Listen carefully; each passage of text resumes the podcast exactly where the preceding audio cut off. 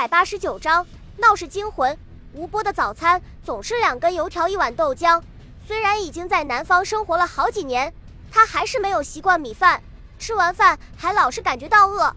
所以自打一个从黄泛区逃难来的安徽老乡在宿舍门口开了个小饭铺之后，他就把一直在这里吃早餐。早上八点整，吴波分秒不差地出现在分管的街道上。退役已经快一年了。他仍然保持着在军队里养成的习惯，严格要求自己，同时也保留着军人的风范。福州的治安非常好，像他这样的巡警，完全可以坐在街旁的茶馆里面喝茶聊天，打发时间，没有必要一丝不苟的来回巡逻。可是吴波却认为自己因伤致残，不能再上阵杀敌，更应该全力维护后方的治安，这样才对得起在前方奋战的弟兄。才对得起自己每月二十五块钱的工资和十块钱的抚恤金。吴波是安徽淮北人，身材魁梧，仪表堂堂，在部队的时候，连团长看了都说他是个当官的料子。可是没想到小鬼子的一颗子弹把他右手的食指齐根切去，只好提前结束了军旅生涯，被安置在福州市警察局里做了一名巡警。今天的天气特别晴朗，瓦蓝瓦蓝的天空上没有一丁点云彩。阳光从干燥清凉的空气中照射下来，使人感到一些爽快的暖气。街道两旁店铺开门的声音和早起做生意的小商小贩们的吆喝声远远地传出去，隔着几条街都能听得到，好像山谷中清脆的鸟鸣。形形色色的人们在人行道上匆忙地走过，马路当中汽车、电车和黄包车疾驰，一片声音，万众生活都笼罩在清爽的蓝天下面。高大的香樟树静静地矗立在道路的两旁，无声地注视着人间百态。吴波沿着青石铺就的人行道缓缓前行，不时地和熟人打着招呼。十几分钟之后，他来到一个十字路口，因为负责的地段只到这里，于是就停了下来，点上一根烟，然后满意地打量着前面的街道。身着警服的交通警察站在马路中间指挥交通。街道的一侧，一个戴着毡帽的黄包车夫坐在地下休息，在他的旁边，一个商人装束的中年人正在跟另外一个车夫讨价还价。在自己身前的人行道上，卖烟的小贩在不停叫卖，声音快得连近在咫尺的吴波都听不清楚。吴波很快抽完了一根烟，抬头打量了下四周，转身准备往回走。突然，他下意识地扭过头来，只见远处的黄包车夫居然还在和商人继续讨价还价。卖烟的小贩却已经朝路口走了过去，休息的黄包车夫正抬头向远处张望。吴波感觉有些不对劲，右手抽出警棍朝小贩走了过去。正在这时候，三辆黑色的轿车从远处飞驰而来，毡帽车夫噌地跳了起来，拉着洋车快速启动，低头朝第一辆汽车冲了过去。执勤的交警急忙吹哨。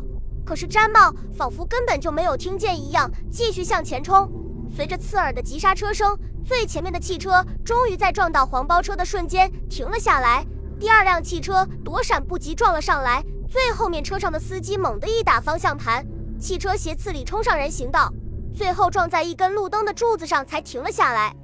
行人的惊叫声刚刚响起，毡帽车夫从车座底下掏出一把手枪，对着车子里面连开数枪。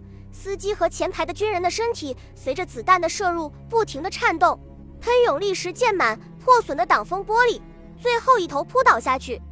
中年商人以和年龄极不相称的敏捷冲到车窗前，对着坐在汽车后排的军人猛烈射击。两名军人还没有来得及掏出手枪，就被密集的子弹击中。与此同时，小贩和另外一名黄包车夫冲到了第二辆汽车前面，举枪就打。前排的司机和军人立即中弹倒地，于是两名袭击者左右一分，准备夹击后面的军人。而路旁的一家店铺里面也冲出两条人影，旋风般的扑向第三辆汽车。突然，右侧的车门猛地向外一推，重重地打在商人的身上，把他打得一个趔趄。紧接着，一个身影鱼跃而出，一个凌厉的勾踢把对方的手枪踢飞。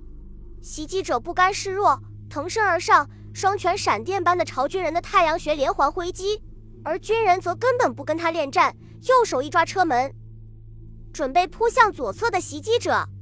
此时，左侧的小贩已经用手枪瞄准了车内身着将官服的军人，狞笑着扣动扳机。噗！第一声，沉重的警棍凶猛地击打在小贩的脑袋上，白花花的脑浆红红白白的溅了一地，子弹贴着上将的脑袋飞了出去。狂奔和猛击把吴波弄得筋疲力尽，扶着车门像牛一样的喘息起来。可是当他看到后座上军官熟悉的面容之后，浑身立刻充满了力量，激动地叫道：“军长！”另外一侧的军人对吴波大声喊道：“保护军长！”然后反身扑向商人。拳脚雨点般的飞了过去，然而毡帽车夫和攻击第三辆车的两名袭击者已经肃清了反抗，迅速冲了过来。孙百里从吴波的肩膀上看到袭击者的身影，高声喊道：“小心啊！”然后推开车门就往外冲。吴波猛然转身，用自己高大的身躯，孙百里完全遮挡住，高举着警棍冲了上去。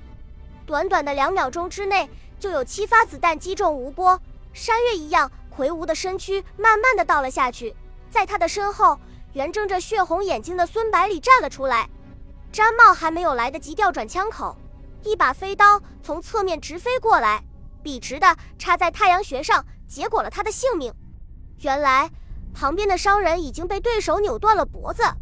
嘣嘣两声，勃朗宁手枪喷出愤怒的火焰，最后的两名刺客中弹倒地。孙百里大步走了过去。把手枪顶在刺客的脑袋上，连开数枪，把两名袭击者打得脑浆迸裂。直到这个时候，刺耳的警笛声才响起，满载士兵的卡车呼啸着从远处驰来，四周的行人纷纷逃离现场。空旷的十字路口只剩下孙百里和他的卫士长刘汉中。刘汉中担心还有袭击者潜伏在四周，急忙抓住孙百里的胳膊，把他往车里面推。孙百里挡开他的胳膊。几步跨到吴波的面前，俯身下去查看有没有生命的迹象。刘汉中只好在他身后戒备。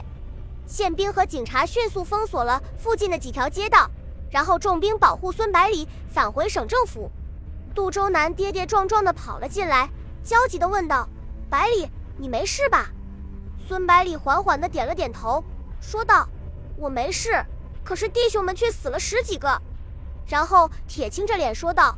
这些都是久经沙场的老兵，没有死在炮火连天的战场上，却被这些窃小之辈暗算，就是死也不甘心。杜周南默然道：“日本人看来是铁了心要对付我们了。”然后突然高声骂道：“这个杨英杰是干什么吃的？情报处成立这么长时间，还让日本人混进来了，真不知道每个月的几十万经费都干什么用了。”厚厚的眼镜片下面。两只乌黑的眼睛牛一样的鼓了起来，孙百里连忙说道：“不能怪杨先生，情报处成立的时间并不长，并且成功挫败了日本人暗杀赵宗傲的行动，还是有很大的功劳的。福州的人员流动太大，其中鱼龙混杂，很难控制。是我考虑不周。”门外响起了杨英杰的声音。进门之后，他对着孙百里说道：“我是来负荆请罪的。”我的确没有料到日本人居然敢在福州动手，导致军长险遭不测，请处罚我吧。说罢，惭愧地低下了头。孙百里摆了摆手，说道：“这的确不能怪你。日本人针对中国的谍报人员都是经过多年培训，非常善于伪装。以咱们成立不足两年的情报部门，怎么能够识破呢？再者，现在每天进出福州的人员高达数万，甄别的难度也相当大。”然后他看着杜周南说道：“杜先生，你说是不是？希望以此来化解杜周南的怒气。”杜周南哼了一声，把头扭了过去，显然怒气未消。杨英杰对杜周南说道：“英杰确实愧对二位的信任，不过我保证以后再也不会发生类似事件。”然后对孙百里说道：“我想全城戒严来搜捕刺客的余党，你看可不可以？”孙百里说道。这样不太好吧？袭击事件已经在市民的心中留下了阴影，如果再进行戒严，不是更要搞得人心惶惶？其实，即使挨家挨户搜查也未必有用。他们既然能够潜伏下来，肯定都有很好的掩护身份。杜周南也没好气地说道：“全城戒严不就等于承认咱们没有办法对付他们？小鬼子只会更加嚣张。”杨英杰解释道。全城戒严的目的是要敲山震虎。其实目前潜伏在福州的间谍不止日本人，军统、中统也有不少人在这里。适当的警告一下还是有必要的。孙百里果断否决了他的提议。除了战争到来，我绝对不允许在福州戒严。杨先生，我相信你能够想出妥善的解决办法。杨英杰想了想，说道：“秘密调查的话，有可能和会涉及到二位身边的人，所以需要你们的首肯。”孙百里连忙说道：“没有问题。如果你怀疑谁，就直接调查好了。只是不能冤枉了好人。”杜周南说道：“我支持你把这件事查个水落石出，不管牵涉到谁都一样。”杨英杰如释重负地说道：“有你们的支持，我保证能够在一个月之内把潜伏的间谍找出来。”